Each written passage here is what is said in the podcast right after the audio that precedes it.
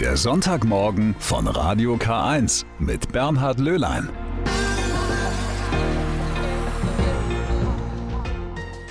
Einen schönen guten Morgen wünsche ich Ihnen und natürlich alles Gute zum Muttertag. Oh, ich hoffe, ich habe jetzt die Herren der Schöpfung nicht erschreckt, so nach dem Motto, Mensch, da war doch was. Aber Sie haben ja noch den ganzen Tag Zeit, die richtigen Gesten und Worte zu finden. Gute Worte zum Muttertag gibt es hier in den kommenden drei Stunden auch. Im ersten Beitrag erfahren wir so einiges über Mütter in der Bibel, über ihr Freud und Leid. Sie heißen Sarah, Elisabeth oder Maria. Die Bibel ist voll mit Müttern und voll mit ungewöhnlichen Mutterschaften. Da bekommen hochbetagte bis dahin unfruchtbare Frauen Kinder oder ein Engel kündigt die Schwangerschaft an. Es lohnt sich, die Bibel mal daraufhin zu lesen. Zum Muttertag hat Sabine Just darüber mit Theologinnen gesprochen. Viele der Mutterschaftsgeschichten in der hebräischen Bibel sind Geschichten von ungewöhnlichen Mutterschaften. Das dient immer dazu, die Besonderheit des Kindes, das dann geboren wird, hervorzustreichen. Also es ging schon wunderhaft und wunderbar bei der Zeugung und bei der Geburt zu. Meistens erscheint den Frauen ein Engel, der die Geburt eines Sohnes ankündigt, erklärt die katholische Theologin Marie-Therese Wacker.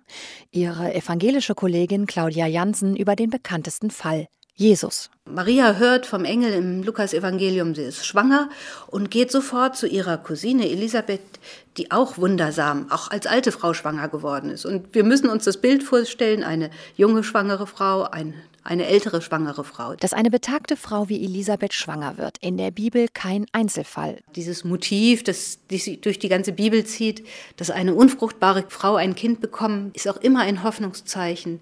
Der Prophet Jesaja erzählt das, als das Volk im Exil ist und kaum mehr hofft, dass sie wieder nach Israel zurückkehren. Da sagt er, denkt an die Geschichten unserer Stammmütter. Sie waren unfruchtbar und bekommen ein Kind. Sarah, die Frau von Abraham, soll ihren Sohn Isaak mit stolzen 90 Jahren bekommen haben. Mutter werden in der Bibel, das sind oft wundersame Geschichten.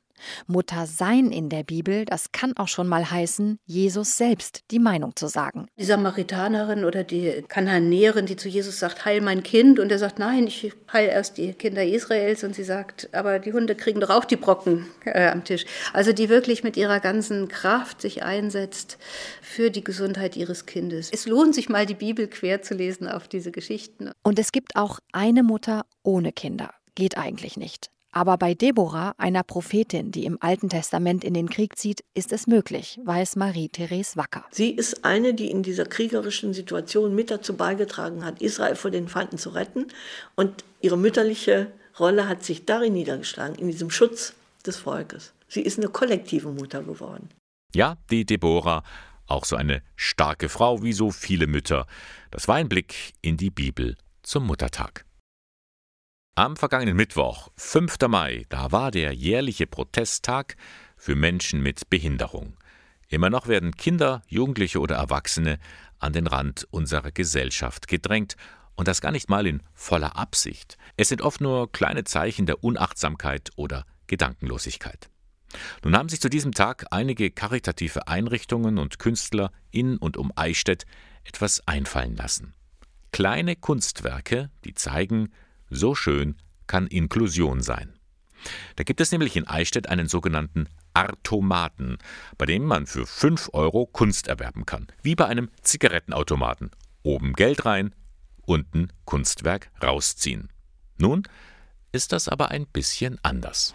Hier steht also das gute Stück, gleich gegenüber dem Bahnhof der Stadt Eichstätt, die Galerie Bildfläche. Herr Klotzek, dieser Automat, der kommt wirklich gut an. Ja, der kommt sehr gut an. Wir hatten jetzt Anfang Mai die tausendste Packung, die verkauft wurde. Die Leute haben einen unheimlichen Spaß an dem Automaten. Es gibt viele, die sammeln regelrecht, die arbeiten. Manches ist innerhalb einer halben Stunde weg, wenn ich das ankündige im Internet. Also es ist wirklich eine Erfolgsgeschichte. Und heute am Mittwoch ist ja ein besonderer Tag, der 5. Mai. Das ist der Protesttag zum Thema Inklusion. Ich habe ansonsten immer zu diesem Tag ein Fotoprojekt gemacht die letzten Jahre. Inklusion beginnt im Kopf. Das ist aber dieses Jahr leider nicht möglich aufgrund der Corona-Situation. Dann kamen verschiedene Sozialorganisationen auf mich zu, mit denen ich auch in der Vergangenheit eben dieses Projekt immer durchgeführt habe. mit der Idee, ob man den Automat nicht mal äh, umwidmen könnte. Und so entstand die Idee des Inkludomaten. Inkludomat, da steckt das Wort Inklusion mit drin. Das heißt, die Kunstwerke, die man jetzt ziehen kann, bis einschließlich Sonntag, die sind von Menschen mit Handicap gestaltet? Sowohl von Menschen mit Handicap gestaltet, aber auch äh, von Künstlern, die sich zum Thema Inklusion beschäftigt haben. Ja, und hier sind auch einige, die mitwirken bei dem Inkludomat, die was beigesteuert haben. Ja, mein Name ist Heidi Bamberger, ich komme vom Caritas Zentrum St. Vinzenz in Ingolstadt. Es haben verschiedene Behinderteneinrichtungen von La Caritas, das ist einmal ähm, aus Ingolstadt die Wohn- und Werkstätten, die Schreinerei, hat einen Halbmond beigesteuert an einer Lederkette den man eben auch für 5 Euro ziehen kann. Ja, hallo, mein Name ist Katrin Wintergers. Ich komme von der Caritas Sozialstation in Eichstätt und arbeite dort für die offene Behindertenarbeit.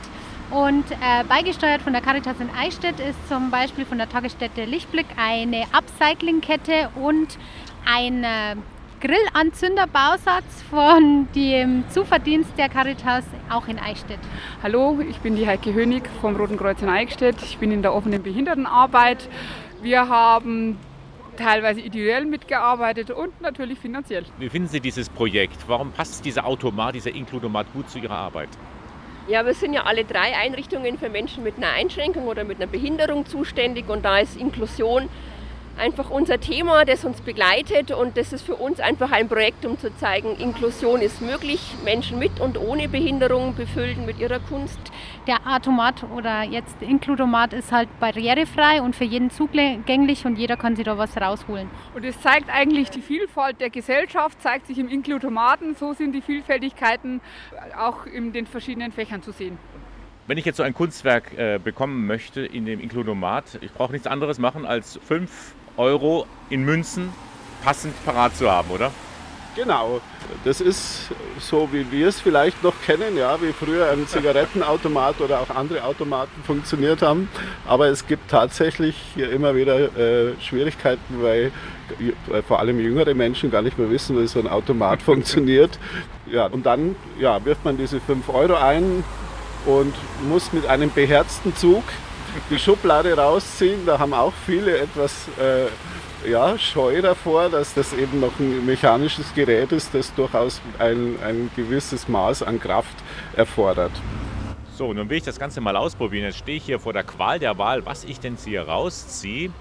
Ich glaube, wenn mir der Herr Klotzek schon so alles schön erzählt hat, dann hole ich die Fotos, die er gemacht hat von Menschen mit Behinderung, die so strahlen. So, und jetzt einmal kräftig ziehen. Und schon habe ich es. Hinter hohen Mauern. Bin ich aber gespannt, was sich dahinter verbirgt. Tja, und das war auch nicht das einzige Kunstwerk, das ich mittlerweile herausgezogen habe. Es ist eine ganze Sammlung geworden und Sie können auch so ein Kunstwerk kaufen. Die Aktion geht noch bis einschließlich heute der Inkludomat in Eichstätt am Stadtbahnhof bei der Galerie Bildfläche. Und es scheint wohl noch einige Kunstwerke zu geben, zumindest bis Freitagnachmittag. Da habe ich mein letztes rausgezogen. Sie haben wieder begonnen im Bistum Eichstätt, die Firmungen.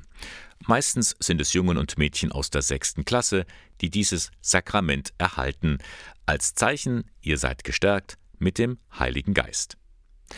Doch auch in diesem Jahr ist wieder vieles anders. Wegen Corona sind bestimmte Abstands- und Hygieneregeln notwendig geworden und das hat zur Folge, die Zahl der Firmgottesdienste musste drastisch erhöht werden. Statt wie in anderen Jahren üblich an etwa 60 bis 70 Terminen sind in diesem Jahr über 250 Firmgottesdienste in der gesamten Diözese Eichstätt geplant. Auch im Ingolstädter Liebfrauenmünster bei der Vorbereitung greift man, wie in vielen anderen Pfarreien auch, auf digitale Hilfsmittel zurück. Wie das funktioniert, das hat sich mal Johannes Heim angesehen. In der Corona-Krise sind sie zu unverzichtbaren Begleitern geworden. Computer und Tablets. Religionslehrerin Ulrike Neubauer nutzt die technischen Möglichkeiten nicht nur in der Schule. Gemeinsam mit Kaplan Hubert Gerauer gestaltet sie die Firmenvorbereitung in der Münsterpfarrei Ingolstadt wegen Corona überwiegend online von zu Hause aus per Videochat. Wir müssen einfach ein wenig mehr in die Theorie gehen. Das ist dieses Format des Digitalen, erfordert das eben auch. Und wir haben uns dann vier große Themen eben überlegt, die auch mit der Firmung zusammenhängen. Überhaupt Firmung, was bedeutet es? Dann haben wir uns über den Begriff Gott auch näher auseinandergesetzt und über die Symbole. Heute lernen die 36 Firmkinder, woher das Pfingstfest kommt und was der Heilige Geist damit zu tun hat. Außerdem geht es um die sieben Gaben des Heiligen Geistes. Im Videochat können die Kinder jederzeit Fragen stellen und werden aktiv mit Aufgaben eingebunden. Sehr viel über Bilder, über kleine Filme, die wir einspeisen. Bei jedem Tool gibt es ja auch die Möglichkeit, dass die Kinder sich äußern können. Einmal mit Melden und auf der anderen Seite haben wir auch diesen Chat und zum Beispiel, wenn wir uns die Fürbitten gemeinsam erarbeiten, schreibt Pater Hubert immer im Chat dann die Fürbitten gleich mit, dass die Kinder das sehen.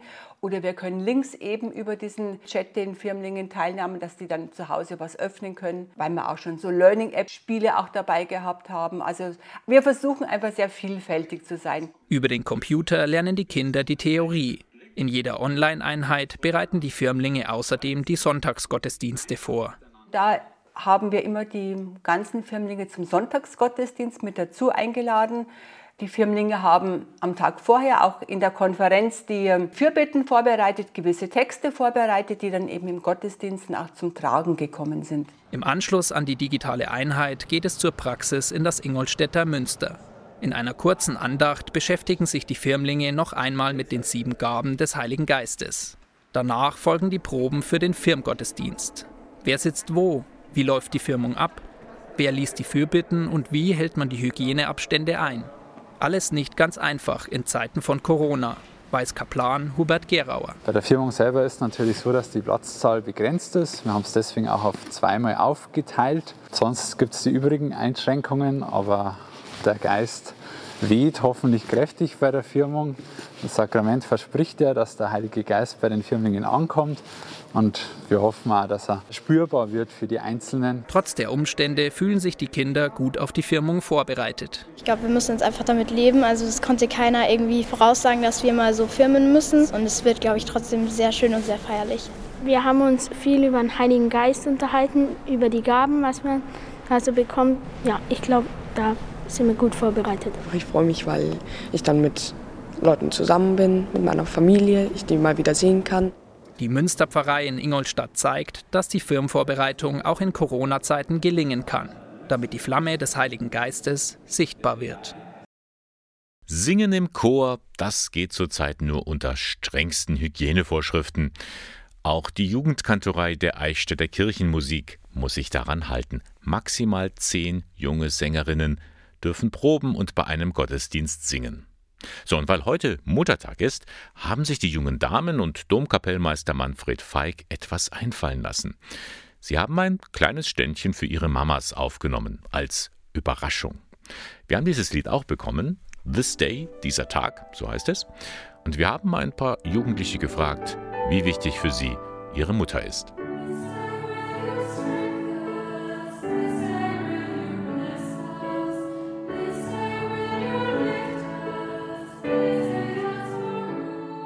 Also für mich ist sie sehr wichtig. Ja, sie kümmert sich halt um einen und ja, ich kann mit ihr auch über alles reden und das ist total schön.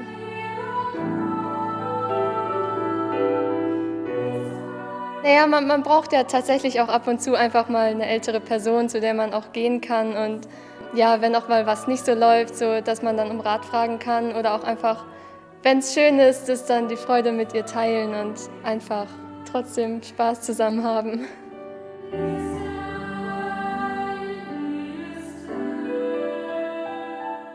Ja, also auch wenn man älter ist, ist es einfach gut, die Gewissheit zu haben, dass man immer irgendwie ein Sicherheitsnetz hinter sich hat. Und wenn es einem nicht so gut geht, dann kann man sich immer auf die verlassen. Und sie sind einfach immer da und dafür kann man gern mal Danke sagen.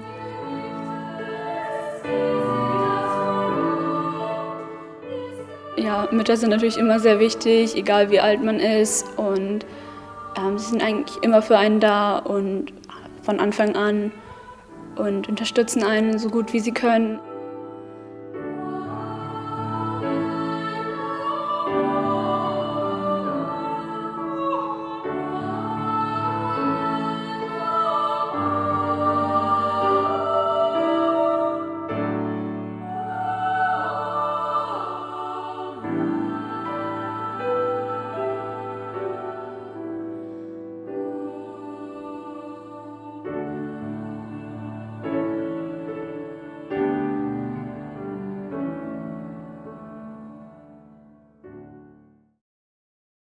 Riemann Through the Eyes of a Child. Ja, aus dem Blick eines Kindes sieht so manches anders aus. Kinder schauen da vielleicht auf einige Dinge genauer hin.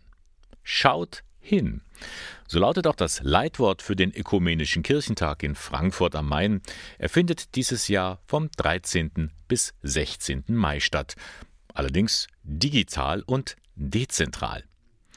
Ein Blick auf diesen Kirchentag und zum derzeitigen Stand der Ökumene habe ich mit dem Theologieprofessor Manfred Gerwing geworfen. Er leitet die Ökumene-Kommission im Bistum Eichstätt. Herr Professor Gerwing, der Ökumenische Kirchentag steht unter dem Motto Schaut hin, ein Satz aus dem Markus-Evangelium. Worauf und wohin sollen wir denn schauen? Ja, da muss man sich das Markus-Evangelium mal genau anschauen. Das ist ja ganz interessant. Jesus hat den ganzen Tag gepredigt. Äh, seine Jünger und die Leute sind müde. Die Jünger wollen die Leute nach Hause äh, schicken. Und dann sagt Jesus, nein, gebt ihr ihnen zu essen. Ja, aber sollen wir das kaufen? Wir, wir haben noch nichts da. Und dann kommt dieser Satz, schaut nach, schaut, was ihr habt. Und dann sind das fünf äh, Körbe Brot und zwei Fische. Und sie wurden alle satt. Also dieses Schaut nach ist erst einmal ein Hinschauen, auf die Kompetenzen, auf die Fähigkeiten, die man selbst hat. Wir sind gar nicht so klein, so schwach. Und wenn wir uns hier, hier treffen, sind wir, sind wir stark und sollen dann zu den Menschen gehen, um da auch wieder nachzuschauen und hinzuschauen, wo brauchen die Menschen uns, wo können wir helfen. Nun heißt es von diesem Kirchentag, er wird digital sein und auch dezentral. Ja. Das heißt, viele Veranstaltungen finden vor Ort statt. Inwieweit betrifft das jetzt auch die Ökumene-Kommission, der Sie voransteht? Ja, die, das betrifft die Ökumene-Kommission ganz, ganz zentral, weil wir eben auch digital und dezentral hier vor Ort sind. Wir haben uns angemeldet und sind in verschiedenen Foren und so weiter auch präsent. Was sind denn derzeit so die spannendsten Themen in Sachen Ökumene? Wo brennt es auch ein bisschen? Also da gibt es äh, ganz viele. Zunächst einmal ist es ganz wichtig, den ökumenischen Gedanken überhaupt äh, wach zu halten, dass sie nicht einschlafen, dass die äh, Leute nicht meinen, also es bringt sowieso nichts, äh, es bewegt sich nicht, das ist die eine Gefahr, die ich sehe. Auch hier in Eichstätt Resignation, es bewegt sich nichts, also es hat überhaupt keinen äh, kein Zweck. Und die andere Gefahr ist, dass es so eine Ökumene der Ahnungslosigkeit gibt. Also die haben keine Ahnung mehr von, von dem christlichen Glauben, was, was ist eigentlich Inhalt des christlichen Glaubens und von daher auch nicht verstehen, warum die Kirchen noch getrennt sind. Warum vertragen die sich nicht? Es geht doch um nichts. Was ist mit strittigen Themen wie zum Beispiel das gemeinsame Abendmahl gerade bei konfessionsverbindenden Ehen? Das ist ja, das, ein ist ein ganz, das ist ein ganz äh, heißes äh, Thema, ein, das ganz oben steht. Da ist die Deutsche Bischofskonferenz sehr stark mit Rom im Gespräch und da gibt es auch Auseinandersetzungen. Äh, auch wir Theologen sind also auch da mit involviert. Und es gibt starke Kräfte, die das wollen. Es gibt aber auch eben theologische Gründe, die das immer noch äh, verhindern und nicht zulassen können. Und diese Gründe, die hat Rom jetzt uns nochmal benannt. Herr Gerwing, was sind dann so für Sie besondere Anliegen, die Sie in der Ökumene-Kommission voranbringen möchten, persönliche Wünsche? Ja, das Gefährliche ist, dass wir uns mit uns selbst nur beschäftigen. Die Menschen, die Gesellschaft braucht uns und wenn wir uns da versagen als Kirche, dann ist das eine Sünde. Also wir müssen sehen, dass wir zu den Menschen äh, gehen und da eine Ökumene betreiben, die auch politisch Einfluss äh, nimmt. Also dass die Kirche auch so mal das, ihr kritisches Potenzial gegenüber der Politik und der Gesellschaft wieder wahrnimmt. Damit Kirchen noch gehört werden. Damit Kirchen noch gehört werden. Herr Professor Gerwing, herzlichen Dank für das Gespräch. Gerne. Ja, das ist wirklich eine Premiere, ein digitaler Kirchentag. Ein Meer von bunten Schals, von betenden und singenden Besucherinnen und Besuchern, das wird es wegen Corona diesmal nicht geben. Dabei sein geht beim dritten ökumenischen Kirchentag vor allem über den Bildschirm. Aber die Not hat auch ihre Vorteile. Wenn Angela Merkel oder Annalena Baerbock sprechen, dann ist nicht irgendwann der Saal voll. Nein, alle können dabei sein und digital zuschauen. Ein Vorbericht in fünf Stichworten von Gabriele Höfling. Motto. Das Leitmotiv des Ökumenischen Kirchentags heißt Schaut hin. Es ist angelehnt an eine berühmte Bibelstelle, die Brotvermehrung. Am See Genezareth wollen die Jünger Jesu einer riesigen Menschenmenge etwas zu essen geben. Jesus bittet sie nachzusehen, hinzuschauen, wie viel noch da ist. Es waren fünf Brote und zwei Fische, und die sollten für tausende Menschen reichen. Doch das Motto Schaut hin kann man auch im übertragenen Sinn verstehen. Es will die Menschen auffordern, bei Problemen und Konflikten nicht wegzuschauen, Sorgen und Nöte der Menschen ernst zu nehmen. Digitaler Kirchentag. Wer ein ganzes Wochenende auf einem Kirchentag unterwegs ist, dem können schon mal die Füße wehtun. Das fällt diesmal aus, denn der ÖKT ist digital. Wichtiger als bequeme Schuhe ist also eine stabile Internetverbindung. Mario Zeisig, der Sprecher des ÖKT. So wie man sonst vielleicht in Frankfurt unterwegs gewesen wäre und äh, an verschiedenen Orten das Programm aufgesucht hätte, so wird man jetzt auf unserer Website oekt.de unterwegs sein, wird stöbern können, wird zwischen Livestreams, einzelnen Workshops, aber auch Begegnungsformaten hin und her switchen können. Wer lieber per Handy unterwegs ist, der kann sich übrigens auch die Kirchentags-App herunterladen. Mitmachen. Geht ganz einfach, erklärt Mario Zeisig. Eine Eintrittskarte in dem Sinne braucht es nicht. Erst einmal kann jeder auf unserer Website oekt.de den ÖKT verfolgen. Wenn man die Website aufruft, wird man schon den ersten Stream sehen. Das ist alles kostenlos möglich. Programm. Wir haben Gottesdienste, ähm, Podien, große zentrale Veranstaltungen, ein Oratorium, was man sich live anschauen kann am Freitag. Wir haben einen thematischen Samstag mit sehr, sehr vielen diskursiven Veranstaltungen, kontroverse Debatte, wo man miteinander ins Gespräch kommen kann. Und wir haben einen Schlussgottesdienst am Sonntag der genauso wie der Gottesdienst zur Himmelfahrt auch im Fernsehen übertragen wird. Unter den Gästen sind auch viele Promis, besonders aus der Politik. Angefangen von Bundeskanzlerin Angela Merkel bis hin zur Kanzlerkandidatin der Grünen, Annalena Baerbock. Kirchentagsaccessoires prägen sonst das Erscheinungsbild der Kirchen- und Katholikentage. Aber keine Sorge, auch diesmal sind sie mitgedacht, verspricht ÖKT-Sprecher Zeisig. Natürlich äh, gibt es den Klassiker, den Kirchentagsschal zu erwerben. Wir haben die gängigen Produkte äh, wie äh, Tassen, Schlüsselbänder äh, natürlich im Angebot, aber auch die ein oder andere Besonderheit. Neben einem Liederbuch ist etwa auch ein ÖKT-Bio-Bienenwachstuch für Lebensmittel zu haben und sogar den traditionellen Papphocker gibt's online im ÜKT-Shop. Sie können digital teilnehmen, ohne Anmeldung einfach so. Infos finden Sie im Internet unter www.ökt.de. Damit er Hoffnung hat, damit er Hoffnung hat. Feiert, lacht und singt, damit er Hoffnung hat. Damit ihr Hoffnung habt, das war das Motto des zweiten Ökumenischen Kirchentags 2010 in München. Lang ist's her, aber er wirkt immer noch nach. Wer damals dabei war, hat ihn nicht vergessen. Die Stimmung, die Begegnungen, das Miteinander über die Konfessionen hinweg. Ja, und so hätte es in der kommenden Woche auch wieder sein sollen. Beim dritten ÖKT in Frankfurt. Katharina Demmer, Dekanatsjugendreferentin der evangelischen Jugend in Ingolstadt. Also wir haben die, die letzten Kirchentage immer ähm, eine große Fahrt von Ingolstadt aus äh, organisiert, meistens wirklich mit 50, 60 Teilnehmern.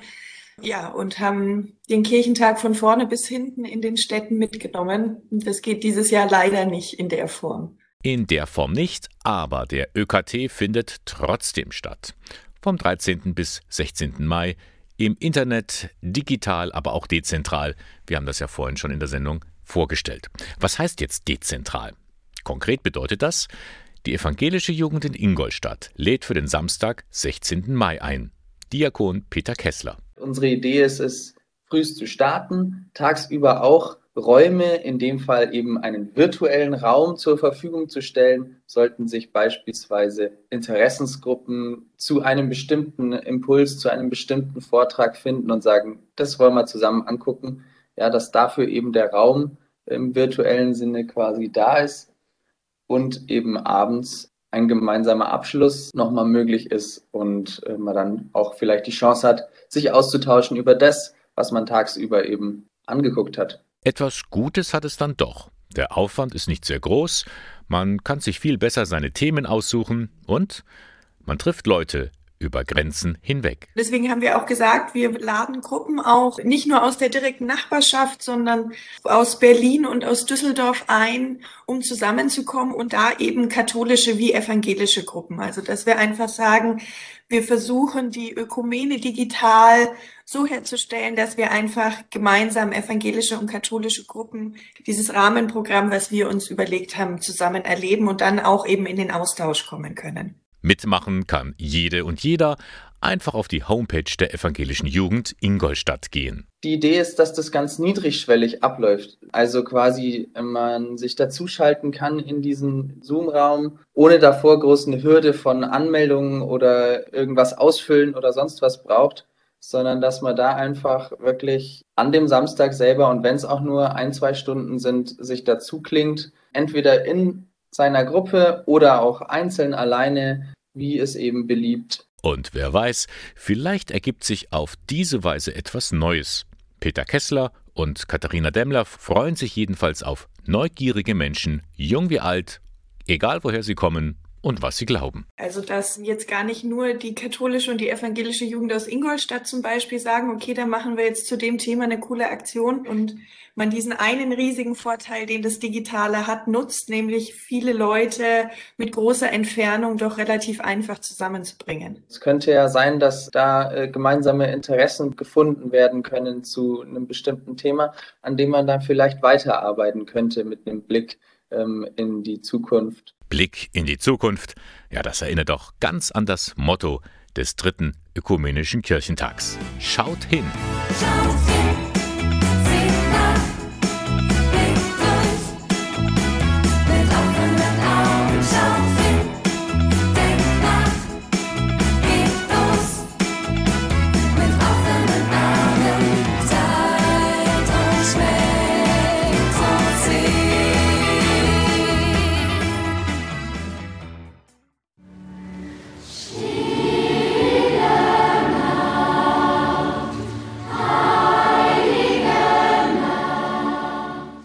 Ist denn schon wieder Weihnachten?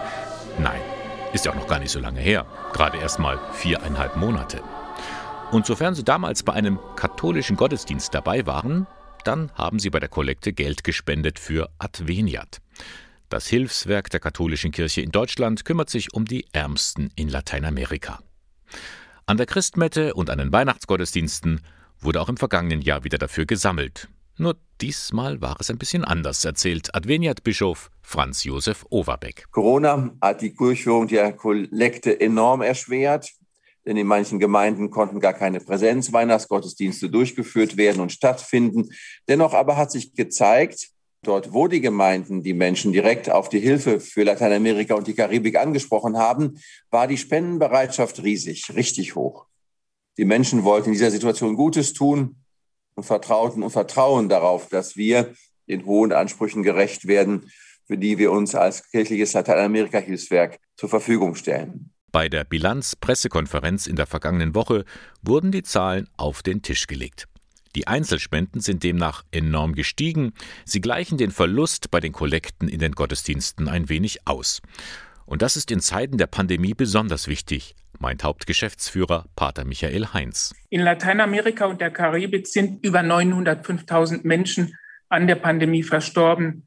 Nur Indien übertrifft Lateinamerika jetzt. Und ein Ende ist in Lateinamerika leider noch nicht in Sicht. Schlimmer noch, die Pandemie wirkt praktisch wie ein Brandbeschleuniger für gerade die großen und schwierigen Themen im Kontinent wie die Armut, die Gewalt, die Umweltzerstörung. In dieser Situation will Adveniat da sein für die Menschen, die der Pandemie schutzlos ausgeliefert sind. 8,2 Millionen hat man schon zur Verfügung gestellt für Projekte zur Bekämpfung der Corona-Pandemie und deren Folgen. Pater Heinz mit Beispielen. Wir haben sowohl in Santa Cruz in Bolivien als auch jetzt kürzlich in Lima in Peru die Sauerstoffzufuhr äh, für die Menschen und die Krankenhäuser dort mit unterstützt, mit einer Maschine also direkt vor Ort und setzen uns auch in sehr vielen Ländern jetzt, das werden immer mehr die Anfragen, auch für die direkte Nothilfe ein, also Lebensmittelhilfe, wo wirklich ähm, Menschen hungern, weil sie eben nicht weiter arbeiten können und ihre Familie nicht ernähren können. Einmal mehr zeigt sich, wir alle leben auf dieser Erde in einer Schicksalsgemeinschaft. Und darum fordert auch Bischof Franz Josef Overbeck einen gleichberechtigten globalen Zugang zu den Impfstoffen für alle Länder. Die Pandemie wird das Leben in Lateinamerika noch lange prägen. Es ist dringend notwendig, dass auch in den Ländern des Südens die Menschen die Chance auf eine Impfung erhalten. Ich werde nicht müde, das auch immer in diesen Tagen, denen so viele Menschen in Deutschland einerseits verständlich, andererseits aber wirklich darauf hingewiesen werden müssen, dass es keinen Impfnationalismus geben darf, sondern wenn wir alle gesund werden und gesund bleiben wollen, muss diese Impfung alle erreichen können. Sie war eine mutige Widerstandskämpferin in der NS-Zeit, Sophie Scholl. Zusammen mit ihrem Bruder Hans gehörte sie in München der Gruppe Weiße Rose an. Die wollte die Menschen in ihrer Umgebung aufklären, wie menschenverachtend die Nazis sind. Das mussten viele der Studierenden und ihr Professor Kurt Huber mit ihrem Leben bezahlen. Nachts was an die Wände zu schreiben, ist schon gefährlich genug. Aber am helllichten Tag mit diesen Flugblättern in die Uni, spinnst du? Jetzt müssen wir was tun. Jetzt. Jetzt bringen wir die Stadt in Bewegung. Hans, das ist Wahnsinn. Mit dem vollen Koffer willst du jetzt durch Schwabing laufen. Den nehme ich. Hans, ich halte es nicht für richtig, dass Sophie da irgendwo... Falls eine Kontrolle kommt, dann haben es Frauen leichter. Mutig, charmant, einfallsreich. Sophie Scholl war im wahren Leben genauso wie in dem Film aus dem Jahr 2005. Genau heute, vor 100 Jahren, wurde sie geboren. Eine Frau, der der Glaube Halt gegeben hat und die mit ihrem Tod die Menschen wachrütteln wollte. Bis heute ist Sophie Scholl und ihre Gruppe unvergessen. Das Vermächtnis besteht darin, dass sich über die Flugblätter, die sie erarbeitet, geschrieben haben und auch dann mühsam äh, produziert haben und dann verteilt haben, dass da Werte sichtbar werden, die jeder Gesellschaft, natürlich auch unsere, sehr gut tun. Also das ist dieser Wertekanon, für den die Weiße Rose steht. Diesen Kanon brauchen wir auch im Hier und Heute. Sagt Hildegard Kronawitter. Sie ist die Vorsitzende der Stiftung Weiße Rose, zu deren Aufgaben zählt unter anderem die Erinnerung an damals wachzuhalten. Gerade im Kontakt mit Schülerinnen und Schülern. Wir bekommen sehr viele Anfragen, dass Schülerinnen und Schüler Projekte machen zu Sophie Scholl, jetzt ganz aktuell. Äh, Sie wollen da Informationen haben von uns, gelegentlich auch mal Stellungnahmen. Also der Austausch mit der Schülerschaft ist gut und ich kann nur sagen, wir nehmen wahr, dass sich auch die heutige Schülergeneration sehr interessiert. Das ist unsere Erfahrung und ich betone das auch gerne. Und noch etwas liegt ihr sehr am Herzen. Hildegard Kronawitter beobachtet genau, wie bei vielen Demonstrationen derzeit, zum Beispiel gegen die Corona-Politik, Zitate von Sophie Scholl verwendet werden. Meistens seien die aus dem Zusammenhang gerissen und sie seien unhistorisch. Die heutige Zeit erlaubt es den Demonstrantinnen und Demonstranten, auf die Straße zu gehen, ihre Meinung zu äußern, ja mehr noch, wenn behördliche Auflagen zu streng sind, können sie vor Gericht einfordern, dass Verhältnismäßigkeit auch wirklich gewahrt wird.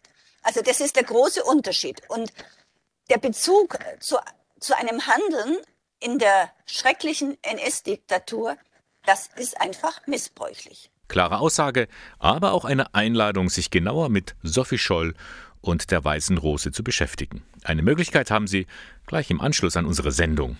Denn zum 100. Geburtstag von Sophie Scholl findet um 11 Uhr eine theatrale Demonstration auf dem Königsplatz in München statt. Die wird live übertragen im Online-Stream auf dem YouTube-Kanal der Weiße Rose Stiftung.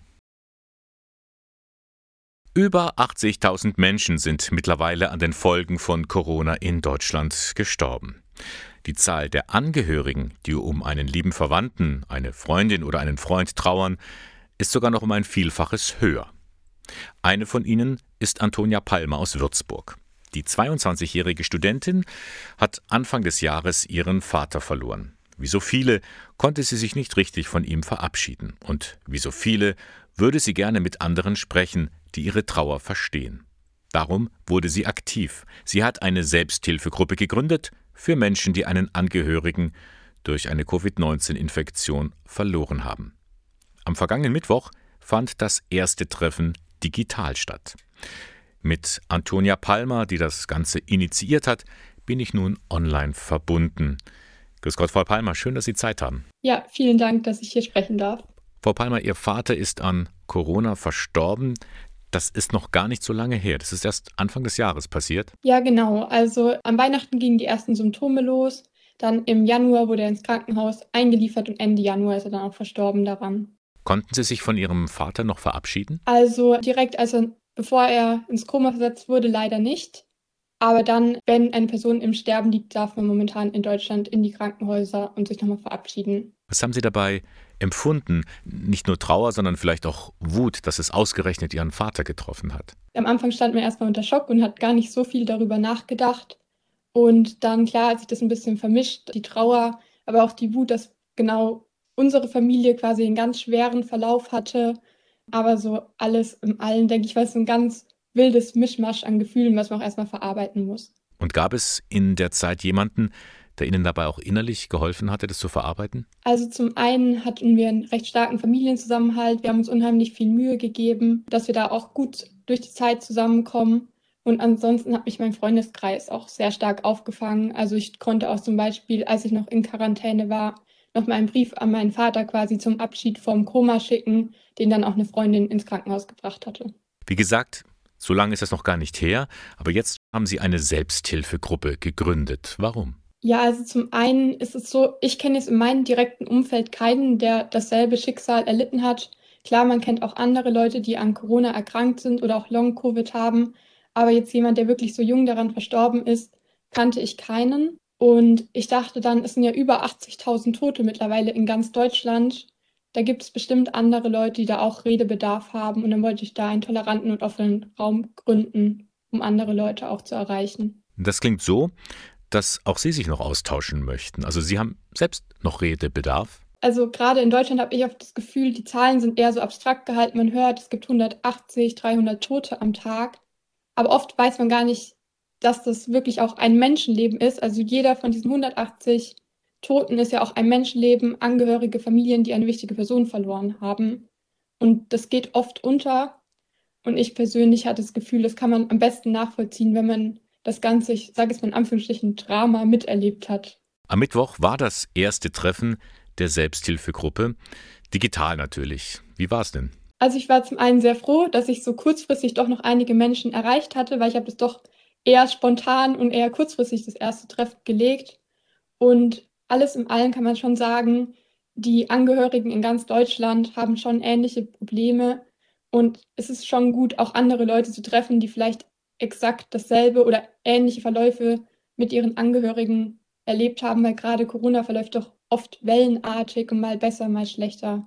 War auf jeden Fall sehr hilfreich. Und was verbindet Sie miteinander? Wo können Sie sich gegenseitig eine Stütze sein? Zuerst einmal ist Covid ja eine Erkrankung, wo man nicht seine Angehörigen im Krankenhaus besuchen kann. Ich meine, klar, das Problem haben viele Angehörige von auch Krebserkrankungen oder anderen Erkrankungen momentan.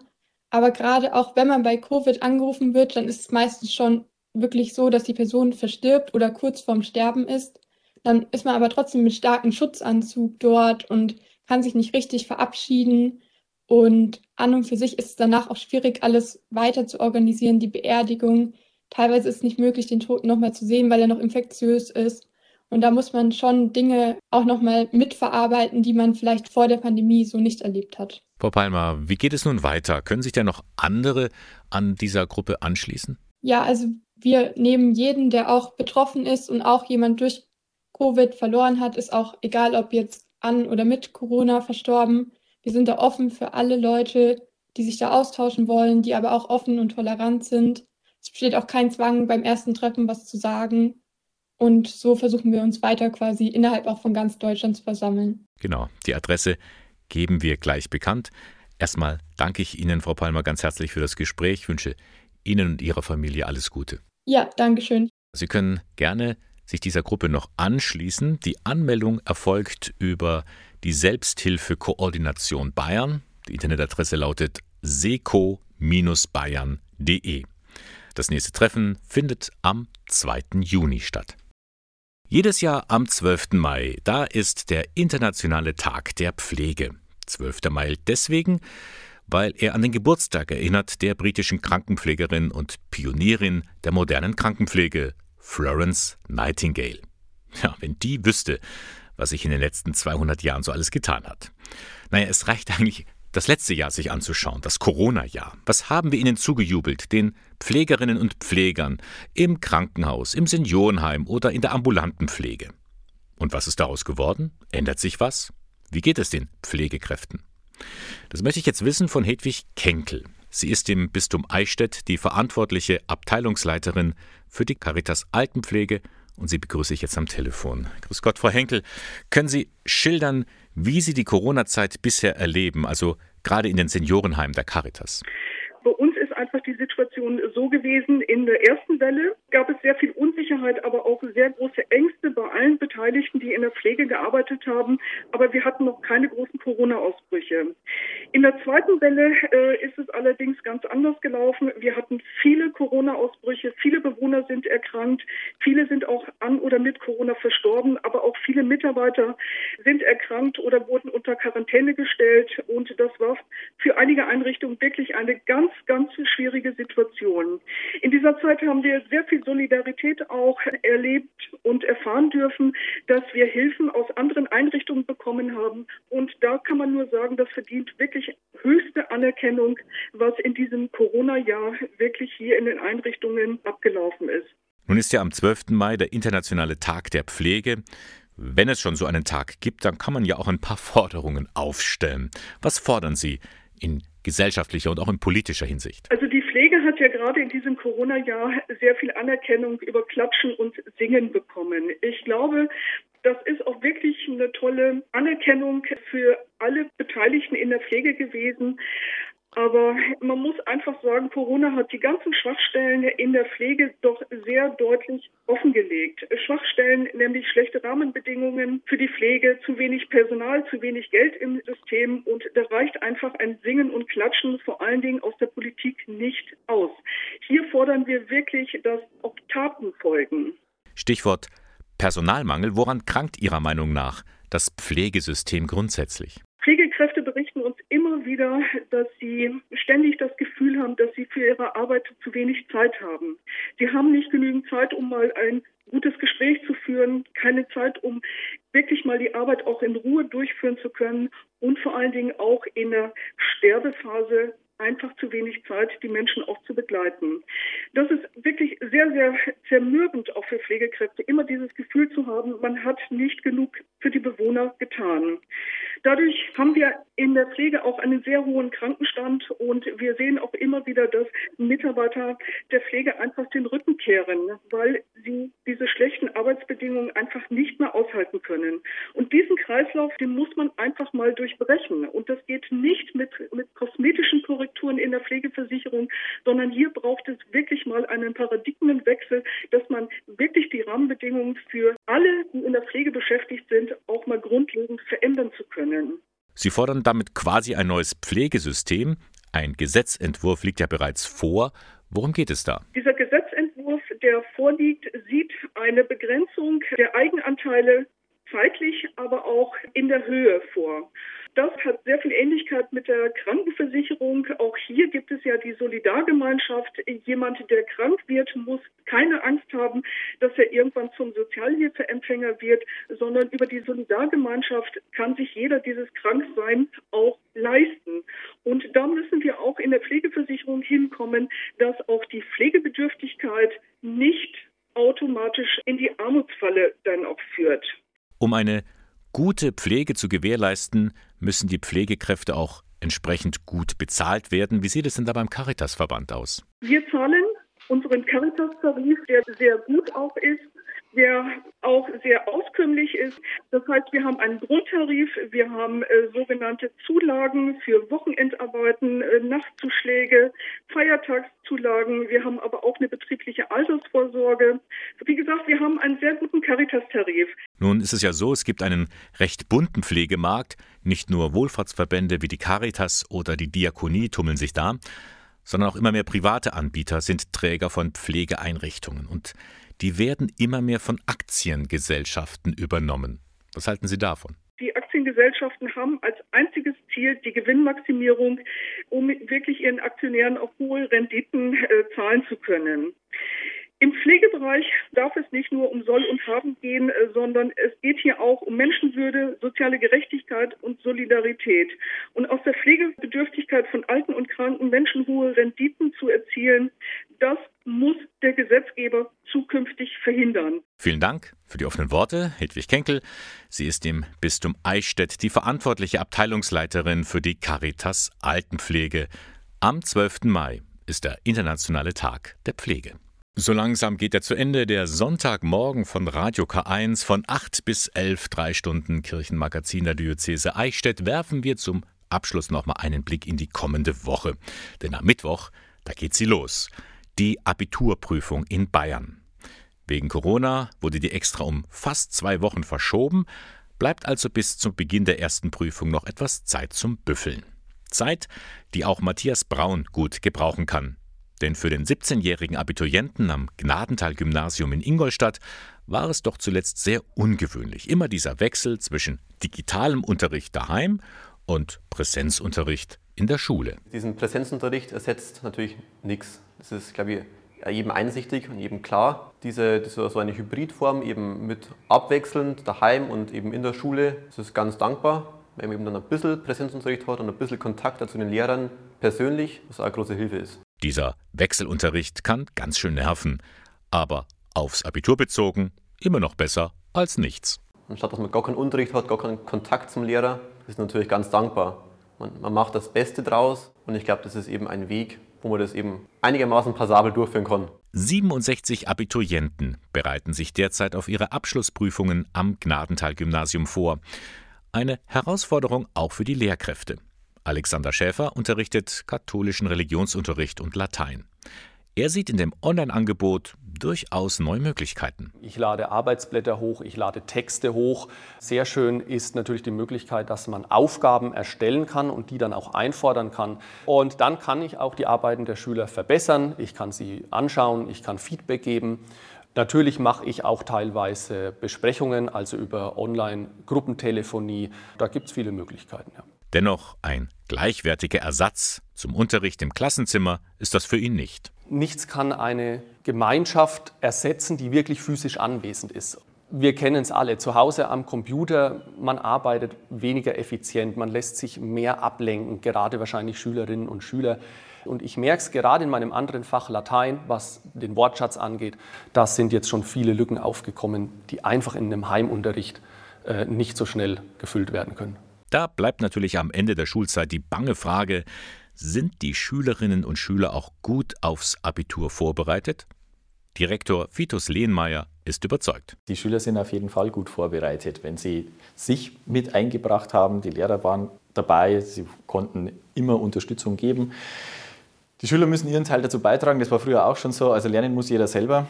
Man muss halt das Angebot nutzen, wenn man was bei sich, also wenn man bei sich Defizite verspürt, dass man dann auch natürlich hingeht und sagt, da brauche ich jetzt nochmal Input. Und auch Matthias Braun ist zuversichtlich und gut vorbereitet. Ja, ja, doch. Also ich gehe da jetzt schon mit Zuversicht ins Abitur, da bei mir relativ gutes Grundwissen vorhanden ist. Und da tut man sich natürlich ein bisschen leichter mit dem Stoff und auch, wenn man schon einiges kennt, einiges verknüpfen kann. Wie gesagt, am Mittwoch, 12. Mai geht's los. Für alle steht dann die erste schriftliche Abiturprüfung an. Deutsch steht da auf dem Programm. Wir drücken alle ganz fest die Daumen. Und das war der Sonntagmorgen von Radio K1. Den Kirchenfunk im Bistum Eichstätt finden Sie in der Luitpoldstraße 2. Redaktion und Moderation der Sendung Bernhard Löhlein. Ich wünsche Ihnen noch einen schönen Sonntag, auch einen schönen Muttertag. Genießen Sie die Zeit zusammen und wir hören uns dann schon am Christi Himmelfahrt wieder, wenn Sie mögen. Da gibt es eine Sondersendung von 8 bis 9. Da melde ich mich dann nämlich aus dem Schöpfungsgarten der Landesgartenschau in Ingolstadt. Wäre schön, wenn Sie da mit dabei sind. Bis dann.